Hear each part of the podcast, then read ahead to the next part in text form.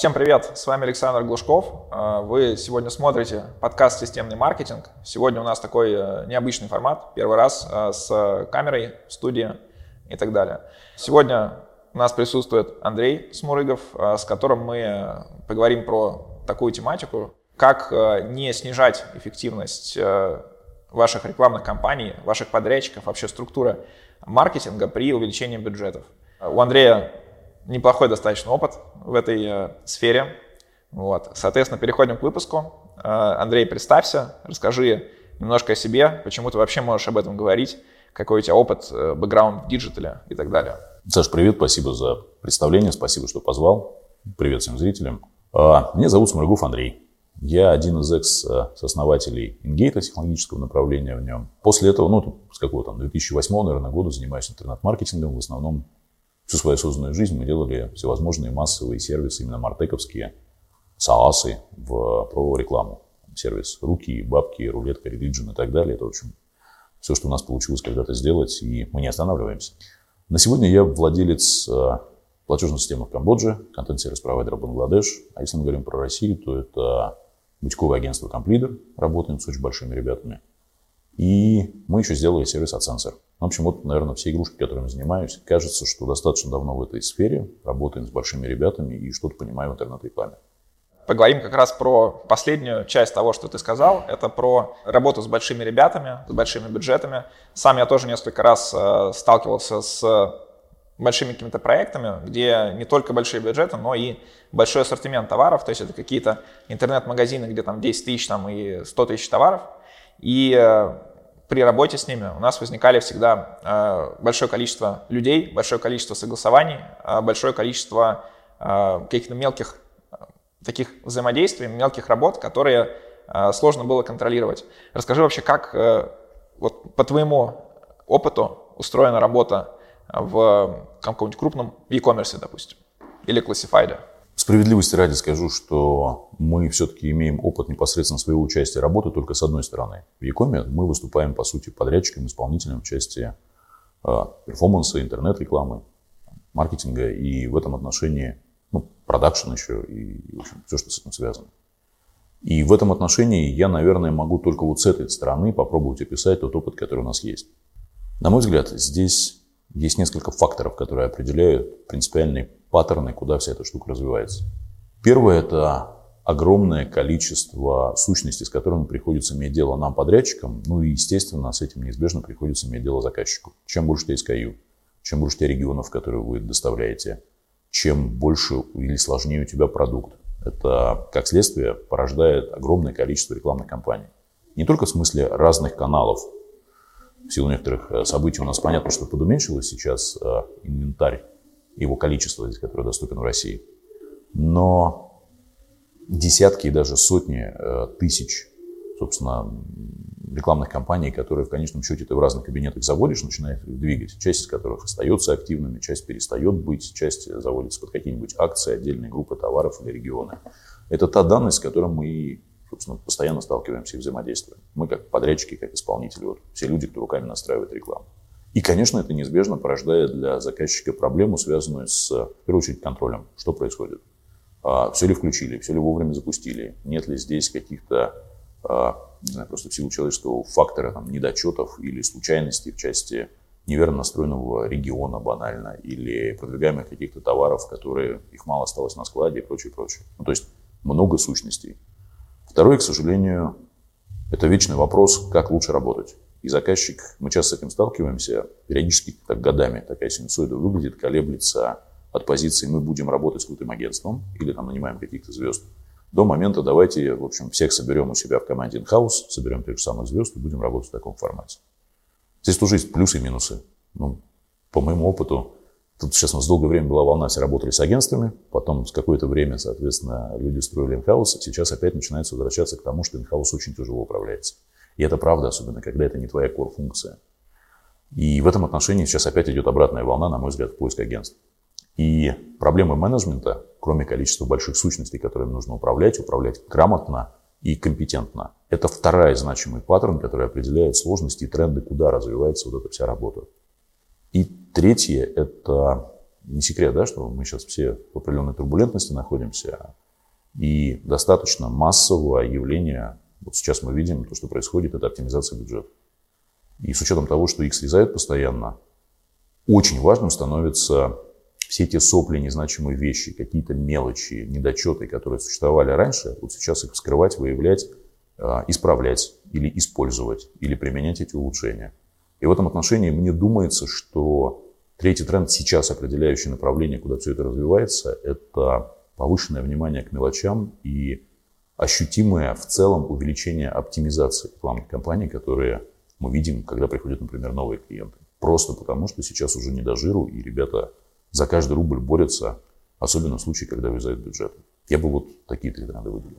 Я, в принципе, согласен. Мне сразу приходит в голову э, история, по-моему, двухлетней давности, когда я в рамках работы в одном из агентств э, нас нанял крупный иком-проект, э, в котором были такие проблемы, как ну, необходимость роста выручки на определенную сумму. И я в этом проекте был менеджером, и менеджерил в итоге со стороны клиента какое-то количество людей одновременно со стороны агентства, с которым работает э, клиент, и э, наше агентство.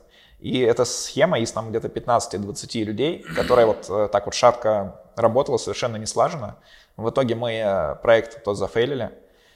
И я увидел, кроме того, что есть какие-то вот эти менеджерские проблемы, еще большое количество именно таких технических моментов. И все это вместе, вместо того, чтобы привести к тому, чтобы растить выручку, в итоге мы просто пытались каким-то образом э, понять вообще, как все работает, каким-то образом все связать. Э, расскажи, какие еще, по твоему мнению, ты выделил бы последствия э, того, что у вас, например, растет бюджет, растет команда, растет количество людей, растет количество подрядчиков, может быть, там разные подрядчики, там один по Яндексу, другой по ВК и так далее. И к чему это приводит вообще? Знаешь, мне кажется, что чаще всего а, возможно, есть исключения, но я в своей практике сталкивался именно с этим. Увеличение количества, в принципе, членов в команде, неважно какой, неважно, чем они занимаются, это всегда вопрос увеличения, удлинения обратной связи, транзакционных вот этих вот путей по донесению какой-то информации, усложнение согласования взаимодействия и ну, там, реализация каких-то комплексных действий. Это всегда усложнение. Поэтому чем больше людей, всегда становится дольше, дороже по понятным причинам, сложнее этим управлять. И в этом отношении, наверное, поэтому так э, вот люблю всю эту автоматизацию, там, наш любимый Мартек, потому что если есть что-то, что можно соптимизить или улучшить, но не за счет того, что ты просто еще нескольких набрал, неважно, специалистов, ребят, менеджеров, там, даже супер крутых, даже супер компетенциями, когда можно какую-то часть рутинной или там манки джоб или какую-то даже не самой простой работы переложить на роботов и быть уверенным в том, что они программируются, контролятся, и хорошо отрабатывают, ну, всегда круто. Это прям клевая история. Конечно, ну, у нас еще нет искусственного интеллекта. Конечно, есть какие-то сложные решения, которые, кто бы что ни разговаривал про там, based э, и AI и так далее, ну, должен быть решение принимать человек. Но мне очень нравится строить системы, в том числе и так описывать бизнес-процессы, когда именно вот то, что не может делать машина, делает человек, вот это человеческое решение. Все остальное по возможности, конечно же, нужно отдавать на автоматизацию и стараться не раздувать лишний раз штат. Что, кстати, особенно актуально и в наших с вами условиях, сейчас в которых мы находимся. Все же оптимизируемся, поэтому, наверное, так отвечу. И оптимизируемся не только мы, оптимизируются, наверное, и э, рекламное агентство, и тот ресурс, который они могут выделять э, на проект, э, или какие-то инхаус команды, насколько они успевают вообще закрывать вот эти дыры, какие-то рутинные задачи и так далее. Недавно общался с человеком немножко вообще из другой сферы. Это сфера охраны, охраны крупных объектов. И э, у них есть такая проблема, что ты, например, нанимаешь охранную фирму, и у тебя должно быть по регламенту 20 человек на объект. А в итоге поставляют 10. А, и вот, э, во-первых, снижается безопасность объекта, во-вторых, э, снижается количество, не снижается, а скорее вот, вот эти вот люди, которые, которых 10, они больше работают, они больше в стрессе, и это на них еще дополнительно давит, а эффективность в итоге снижается, вот, и заказчик получает э, ну, свою услугу в итоге не в том виде, в котором он хотел бы. И при этом здесь можно и защитить сторону самих вот этих а, организаций, которые оказывают услуги, потому что, скорее всего, э, не всегда можно там хорошо распланировать э, загрузку по ресурсам, либо бывает, что в, одно, в один момент пришло там тебе несколько проектов, и вы просто там зашиваетесь, не успеваете, каким-то образом приоритизируете работу по ним. Вот я вижу, что это все приводит к тому, что потом в итоге и компания меньше зарабатывает, и э, директор по маркетингу меньше зарабатывает, и сами спецы там и меньше зарабатывают, и в стрессе находятся. И повыш... очень важный фактор еще повышается хрупкость этой системы. Ну, то есть устойчивости в части того, что кто-то заболел или там что-то случилось, он не смог сегодня выйти, неверно принял в конце концов просто решение и прочее. Когда у тебя меньше, чем должно быть этих человечков внутри, и от каждой он вынужден заполнять с собой несколько ролей или там несколько систем принятия решений с собой закрывать. Это неизбежно приводит к тому, что просто в силу естественного человеческого фактора у тебя неизбежно растет количество неверных решений. А это, как следствие, прямо пропорционально тем потерям, которые ты несешь. Я поддержу тебя, потому что тоже есть приятель как раз вот из сферы охраны, и он занимается тем, что, в общем, прям ребят, охранников определенного уровня они тренируют и поставляют на охрану объектов. Вот сейчас следствие мобилизации, которое у нас в свое время было объявлено, да, в конце сентября, у него случилось так, что на момент там, порядка 20 процентов или 25, не помню, ребят просто забрали. И он говорит, а я не могу так восстановить моментально. И при этом никто не отменяет, в том числе и те госконтракты, которые у него были по охране там, школ, еще каких-то объектов и прочее. И он говорит, да, к сожалению, я вынужден сокращать, собственно, время отдыха, не так, как чаще ротировать, чем изначально было. И все это, конечно, абсолютно прав, приводит к тому, что общее качество, в данном случае оказания этих охранных услуг, оно, безусловно, падает. В том числе потому, что они хуже принимают решения. Так что да. Немножко, конечно, ушли в охранную сферу, но на самом деле по процессам, я думаю, это все а, похоже. Очень, очень похоже. Да, очень похоже. мы как оба, как причастные к digital рынку, к агентствам, э, сами с этим сталкиваемся и понимаем, что актуальна такая проблема. Если позволишь, что я просто как владелец агентства вот, и собственного опыта скажу, что в последнее время я еще вижу такой важный фактор, именно привязываясь и возвращаясь к нашим а, вопросам про digital, как общий повышение стресса и, я не знаю, угнетение от э, нервной системы или состояния ребят, и в, в этом состоянии они вынуждены принимать решения в части клиентов. Знаешь, совершенно недавно у нас была история, когда ты садишься, ну банально, обычный абсолютно вопрос, ты проводишь какую-то планерку, разбираешь с ребятами, смотришь, кто что сделал, какие сроки, что выполнено, и понимаешь, что сильно упала общая производительность. И вот на такой простой честный ответ, вопрос сотруднику, можешь объяснить, что происходит со всеми делами? Я уже молчу про девчонок, ну там понятно, да, само собой. Он говорит, ты знаешь, честно, вот я просто смотрю все эти новости, там, объявленная мобилизация, там часть ребят уехала, знакомых. Говорит, я просто реально в каком-то таком очень разобранном состоянии не могу собраться.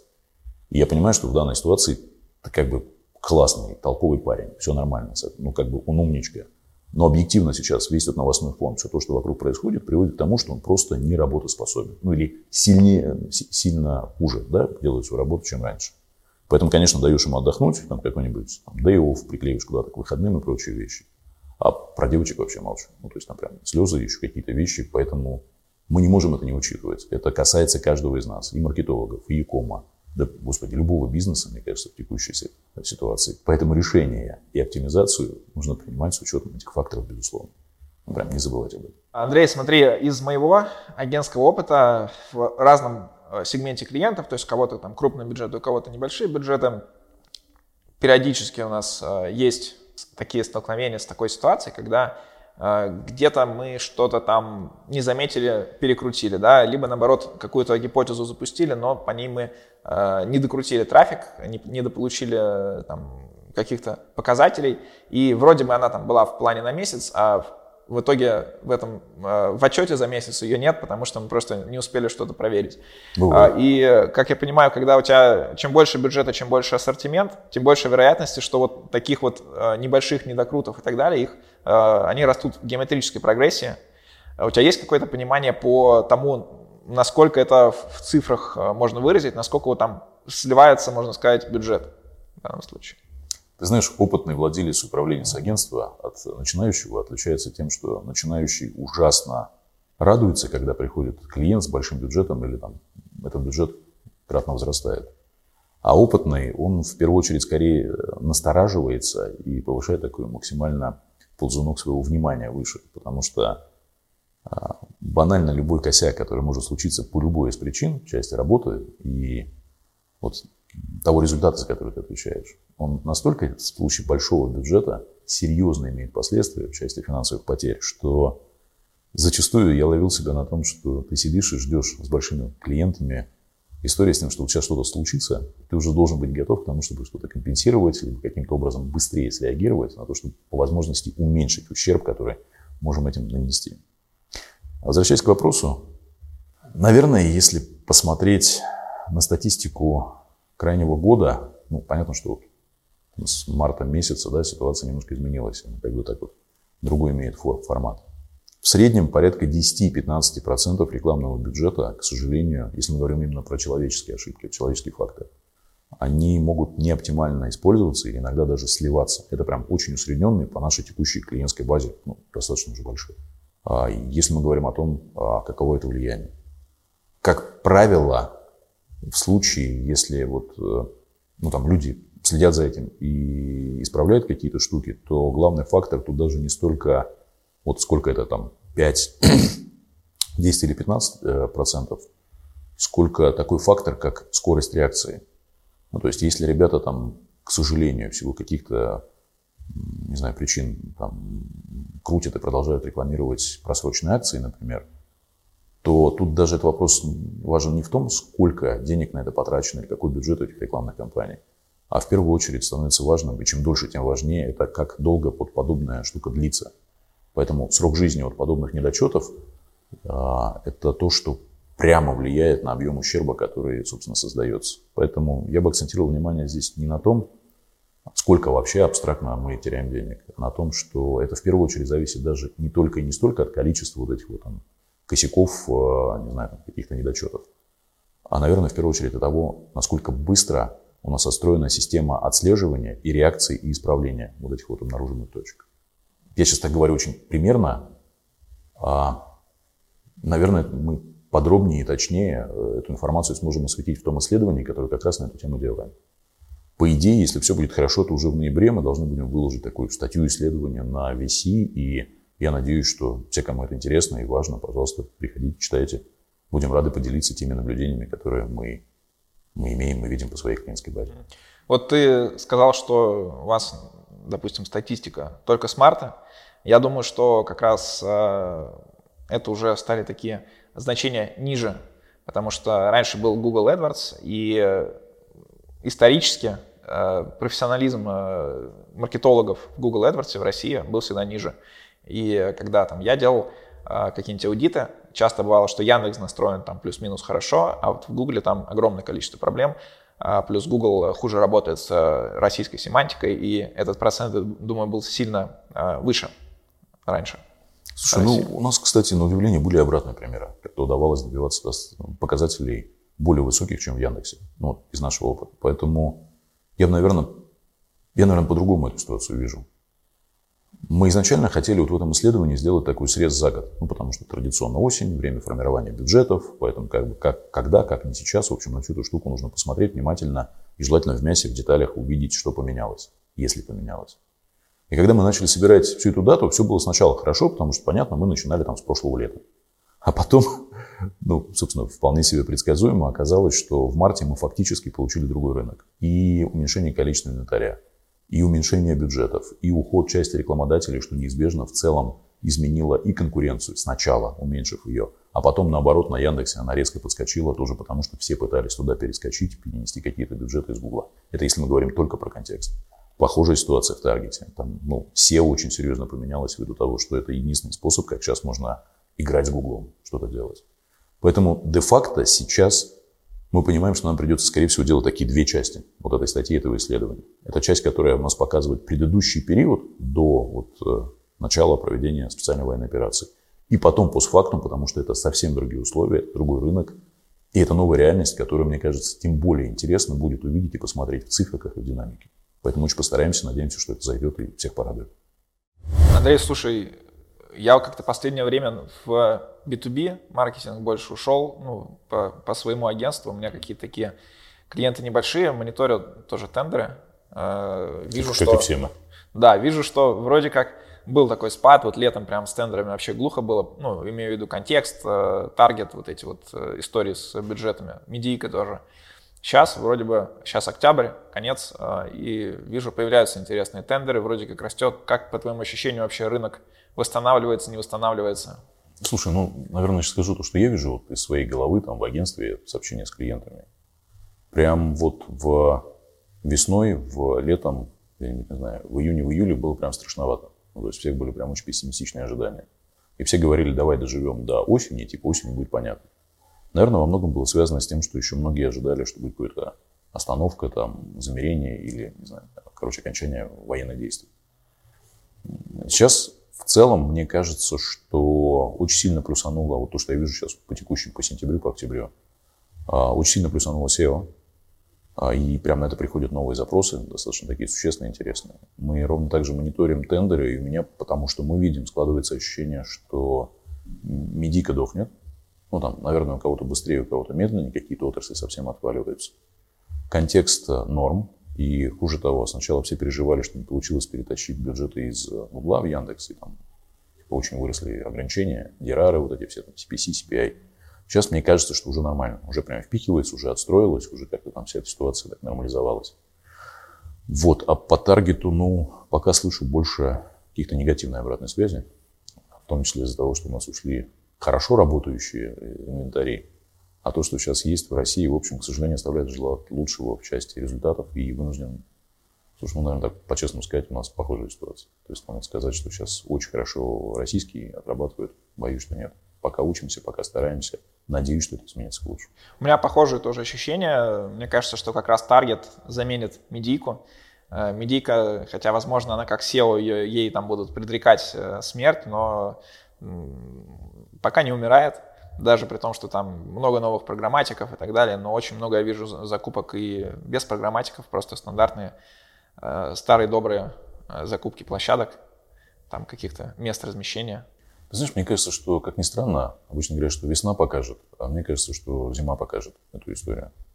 Просто потому, что сейчас во многом я часто сталкиваюсь с ситуацией, когда бюджет есть, а куда его потратить, и, собственно, так, чтобы это было эффективно, да, не просто слить его нет. И поэтому вот сейчас, на мой взгляд, мы находимся в стадии такого поиска достаточно активного экспериментов, которые ставят ребята. А чем они закончатся, эти эксперименты, какова будет результативность и что в итоге останется в обойме и будет масштабировать, особенно с учетом вот нового, по сути, утверждаемого сейчас года, да, и медиапланов на него. Тут покажет время. Поэтому зима, весна должны прояснить эту ситуацию. А у вас по клиентам как-то были какие-то резкие там уходы крупных каких-то ребят? Ну, конечно. У нас ушли, например, крупные ребята, которые с нами работали в международной компании. Ну, GET, например, да, если мы говорим про агентство, да и про Accenture тоже, на самом деле. У Accenture вообще была прям очень непростая ситуация, потому что и большие западные ушли, ну, L'Oreal тот же самый, например, и автодилеры. У нас их было достаточно много, по понятным причинам. У нас, собственно, до конца марта отвалились все, и это прям был очень существенный удар. Но при этом из тех, кто остался, ну, у меня такое ощущение, что они, наоборот, у нас там развиваются и как-то так прибавили, подросли, слава богу. Даже Аскона, да, или вот э, если про Ценцель говорим, то новые банки, которые к нам пришли. Поэтому я очень надеюсь, что все не так страшно, как виделось весной. То есть как-то так более-менее. А на какие инструменты ставил бы в 2023 году, если бы тебе ну, необходимо было сделать медиаплан, защитить перед э, своим руководством, а ты там директор по маркетингу какого-нибудь крупного крупная организация? Слушай, очень хороший вопрос. Хороший, но мне кажется, что он не универсальный. Потому что эта штука очень сильно зависит от того, а, в какой то отрасли, чем ты, соответственно, занимаешься. Наверное, мы более-менее что-то про Яком представляем, поэтому в случае с Якомом, если это уже существующий продукт с существующим спросом, конечно же, это контекст, в любом случае, который надо вести еще тщательнее, еще внимательнее, еще лучше. Пытаться вытаскивать что-то, что мы можем из таргета, конечно же, SEO со всеми делами. С учетом вот э, всех каких-то ограничений, которые у нас возникли на рынке, я бы попробовал сделать ставку на то, чтобы все-таки находить тех самых настоящих блогеров, включаться в них, делать возможные интеграции. Ну, видео интеграция аналогичная история. Я бы тоже в эту штуку пошел. Особенно, когда вы можете делать какой-то свой отдельный а, продакшн с учетом вот текущих историй. Я бы посмотрел в эту сторону. Ну, то есть э, дош, дошел до нас тренд э, западный, когда, чтобы выйти, например, с каким-то магазином на рынок, интернет-магазином, у тебя должен быть не только там хорошая цена и так далее, но и некий такой траст, э, некий бренд. Мы года три назад один небольшой магазин пытались вывести на рынок США. У них э, хороший товар, который ассортимент тоже отличный, там это такое B2B небольшое направление. И за счет того, что не было бренда, ноль покупок, по-моему, было. При выходе на Amazon, по-моему, там уже были у них э, какие-то результаты. Хотя один и тот же товар, цена там ниже на сайте, чем на, потом была на, на Амазоне, но вот на Амазоне он идет, а у магазина нет бренда, соответственно, как бы продаж нет, доверия нет никакого. Ну, на уровне общего видения ситуации, хочешь сказать, да.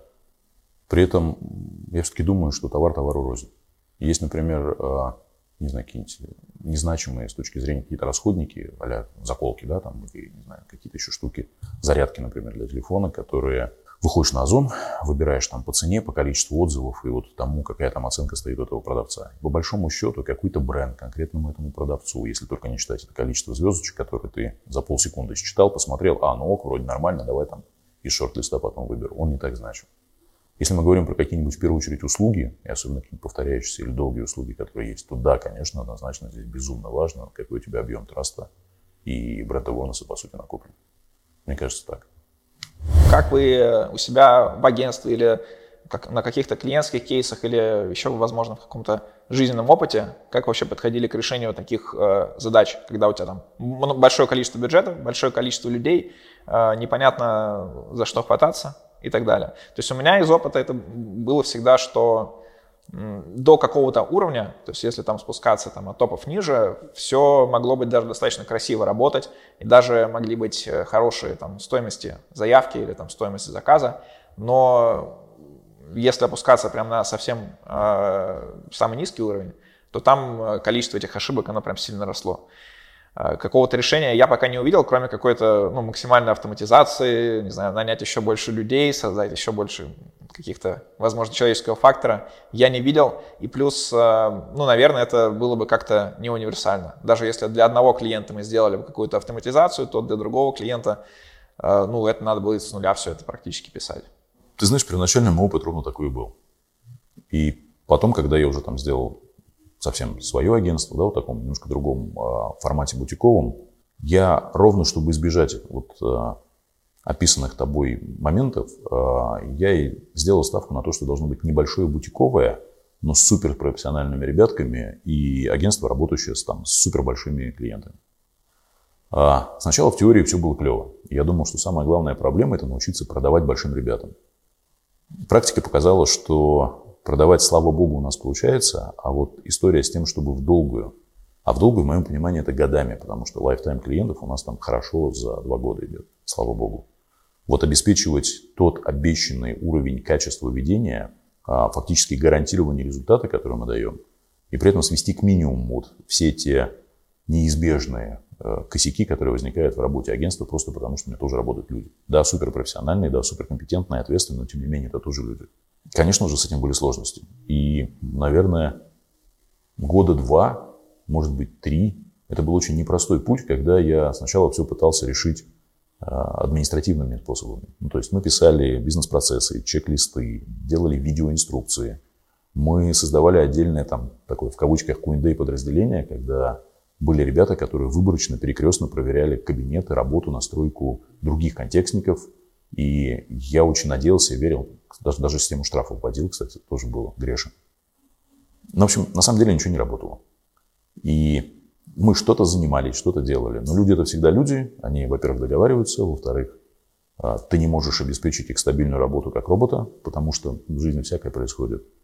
И вся эта штука работала очень нестабильно. Вроде все нормально, нормально, нормально, потом бах, мы ошибаемся, это большой клиент, и у тебя, не знаю, там за выходные тот же самый перекрут, например, может съесть все те деньги, которые ты заработал за предыдущий месяц или два. В итоге мне пришлось признать две вещи. Первое – это то, что люди при всем желании вот этими бумажками, чек-листами или какими-то еще штуками они не программируются. И даже если ты пытаешься это сделать, то ну, они скорее имитируют, создают видимость. Даже супер ответственные, клевые и хорошие там, ответственные ребята, компетентные ребята. А второй момент – это то, что люди – это люди, и то, что они ошибаются – это нормально. И это очень важный посыл, который, наверное, стал для меня такой путеводной звездой и каким-то основным лейтмотивом при создании вот э, внутренней сначала автоматизации, которую мы сделали у себя в агентстве. Мы написали много-много скриптов, которые просто вместо людей стали делать огромный объем такой рутинной, неинтересной работы, которую по-хорошему специалисту нужно делать, неважно, это контекстник, таргетолог, SEOшник, каждый день. И эти роботы просто стали пробегать и смотреть, ну, начиная с самых простых, банальных вещей, а, хватит ли тебе бюджета, хватит ли его на выходные, какая динамика, нет ли какого-то резкого изменения э, списания, например, да, или наоборот остановки показов, еще чего-то. Заканчивая какие-то такими более тонкими вещами в части а, нет ли ошибок в настройках, совпадают ли у нас регионы, все ли нормально со сроками. Понятное дело, там 404, всевозможные ошибки, корректно ли настроен УТМ, и этот список можно продолжать бесконечно.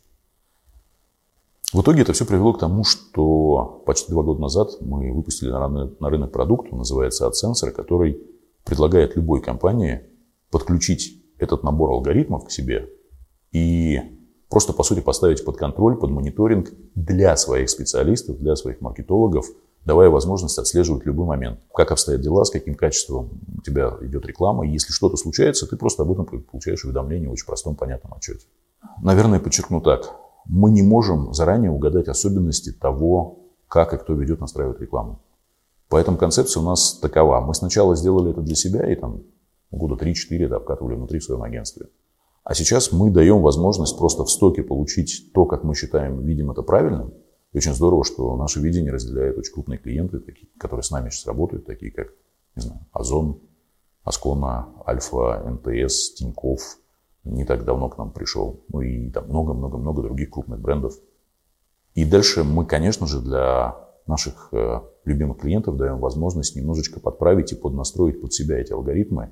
И получается, что сначала получив в стоке какой-то их набор этих роботов, уже буквально через, не знаю, там, несколько недель, может быть, через месяц, максимум через полтора-два, если активно эту штуку подстроить, ты получаешь прям под себя выведенный набор таких вот сигнальных э, датчиков, которые тебе, в общем, именно исходя из того, как ты ведешь свой интернет-маркетинг, будут сообщать все ок или нужно на что-то обратить внимание. Слушай, ты когда говорил про получение отчета э, в, о том, что что-то не так, э, со своей стороны скажу, что это всегда лучше получить такой отчет, чем получить сообщение от клиента. Кстати, да. да, да, у меня был опыт, когда я не до конца проконтролил своего техспеца, и там, и мы ушли на выходные, перед этим выкатив какие-то правки в компаниях. И это были компании на весь мир. И на следующий день мне клиент пишет, что вот там минус 20 тысяч евро, э, бюджет я слил. И, ну, по сути, ответственность на мне, там, ну, может, частично на моем техспеце. Вот ты говоришь, что вы там можете это все поднастраивать. То есть это, получается, какое-то большое количество отдельных алгоритмов, которые Э, ну, между собой пересекаются, одновременно работают и какую-то общую картину дают. И это получается у тебя какие-нибудь огромные таблицы, где сложно разобраться. Кто, кто должен с этим разбираться потом? Ну, и да, и нет. Да, потому что да, это какой-то набор э, алгоритмов, э, их несколько сотен. Насколько я помню, на сегодня мы чекаем более там, 120 или 130 событий, которые, в принципе, могут возникнуть вот, в контексте, в таргете. И, кстати, сейчас еще ребята делают э, SEO. Надеюсь, что скоро уже совсем мы выкатим первую пачку SEO-сенсоров. Поэтому SEO тоже в ближайших планах. И все остальные виды рекламы тоже, конечно, будем делать. А нет, потому что, принципе, смысл создания данного продукта для меня был в том, что, как ни парадоксально, я хочу, чтобы нам не приходилось контролить своего технического специалиста. Я хочу, чтобы знаешь, как в разработке. Вот э, у них же есть автотесты. И вот разработчик пишет и сразу, соответственно, проверяет свою работу. Дает себе отчет в том, все окей или надо что-то поправить.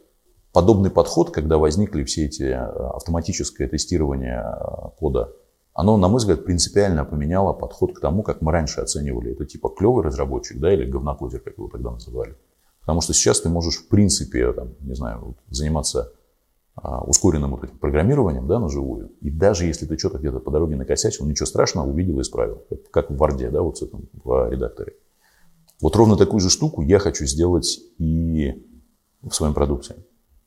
Мне кажется, это очень здорово, когда ты в руки самому специалисту, либо маркетологу, а, даешь инструмент, который позволяет ему заниматься самопроверкой. А дальше это уже вопрос конкретного человека. Кому-то принципиально знать, что он а, профи, красавчик, и он там какой-то ерунды не делает. Даже в силу там не со зла, просто потому что, потому что человеческий фактор. А для кого-то это принципиально важно. Я очень уважаю тех людей, которые используют любую возможность к тому, чтобы обеспечивать максимум своего профессионализма с точки зрения работы. И второй паттерн.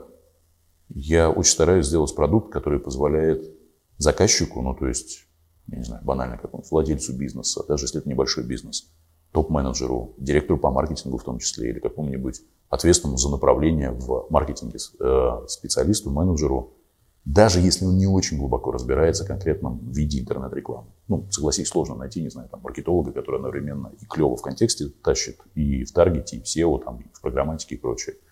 отвечать, как правило, приходится за какие-то широкие сектора. Ты где-то сильнее, где-то слабее по компетенциям. И с этой точки зрения я очень хочу сделать такой, знаешь, подсказчик по принципу светофора, который, даже если ты в этом не сильно рубишь, все равно может тебе помочь, подсказать, на что обратить внимание, про что задать вопросы и над чем вместе с твоими ребятами из агентства или из in-house команды подумать, как это сделать лучше. И мне кажется, что у нас получается, потому что мы прямо упоролись на тему того, чтобы простыми словами описывать события, даже для тех людей, кто не сильно рубит digital, что такое у них случилось. А еще мы даем клевые рекомендации о том, как лучше это исправить, в каком порядке, с какой приоритетностью. Поэтому мне кажется, что да, это большие таблички, но ими пользуются в первую очередь спецы, потому что им так удобнее искать ошибки. Им не нужно, знаешь, вот это вот крутить там в тысячах рекламных кампаний, находить какие-нибудь нужные и тратить на это огромное количество времени. Роботы все находят за них, есть ссылки, пожалуйста, переходи в то место, которое болит и лечи.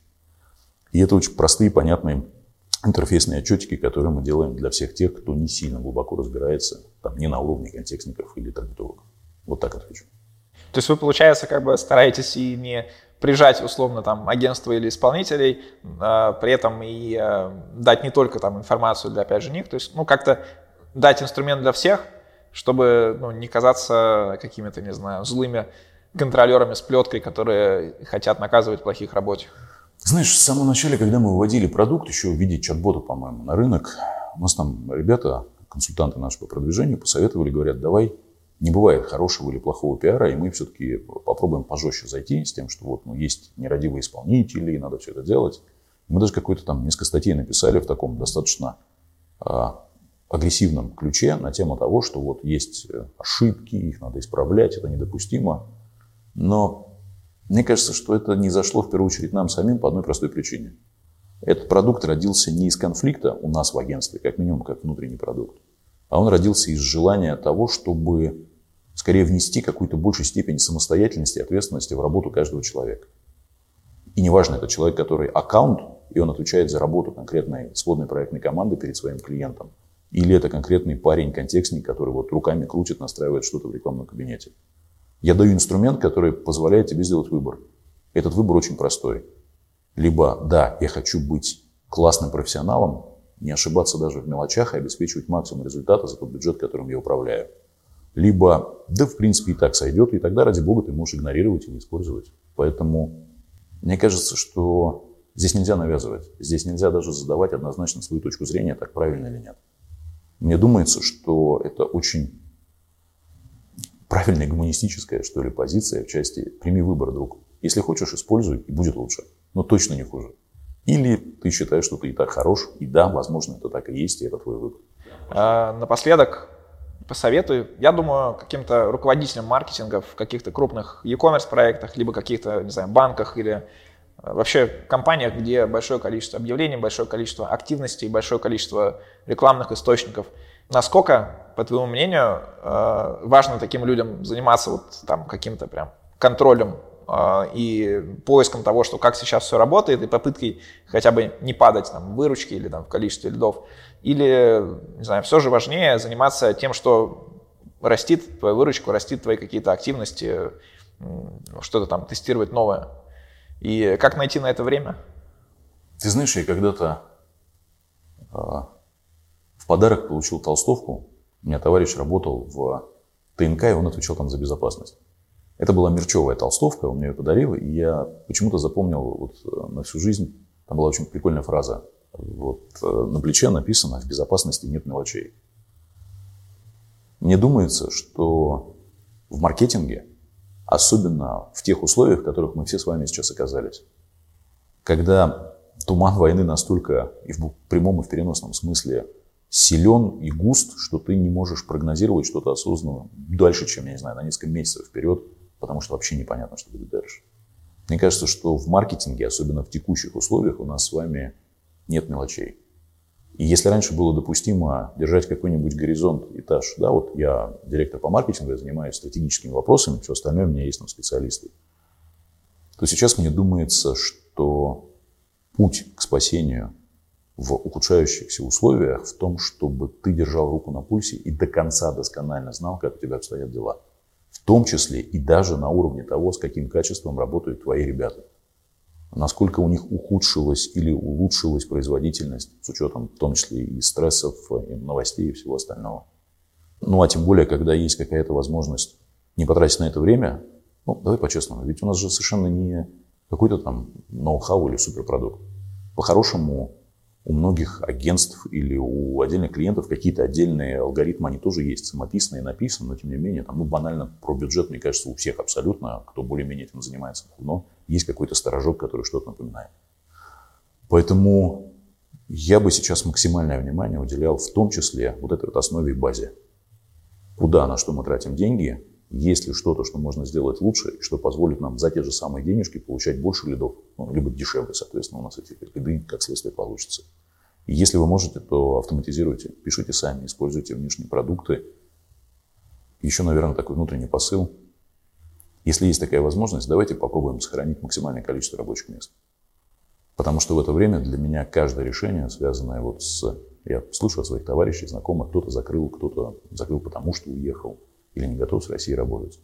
Мне кажется, это все то, что ситуация только усугубляет. Ужасно хочу сейчас сделать какой-то тренд к тому, чтобы сопротивляться вот этому, в этом движении. Всем спасибо за внимание. Э, задать вопрос Андрея можете там, по ссылке в описании. Также там будет ссылка на его инструмент. И не забывайте подписаться на мой подкаст. Теперь некоторые выпуски будут выходить в таком видеорежиме. Все, всем спасибо. Спасибо, Сэш. Всем большое спасибо. Буду рад ответить на вопросы. Хорошего дня.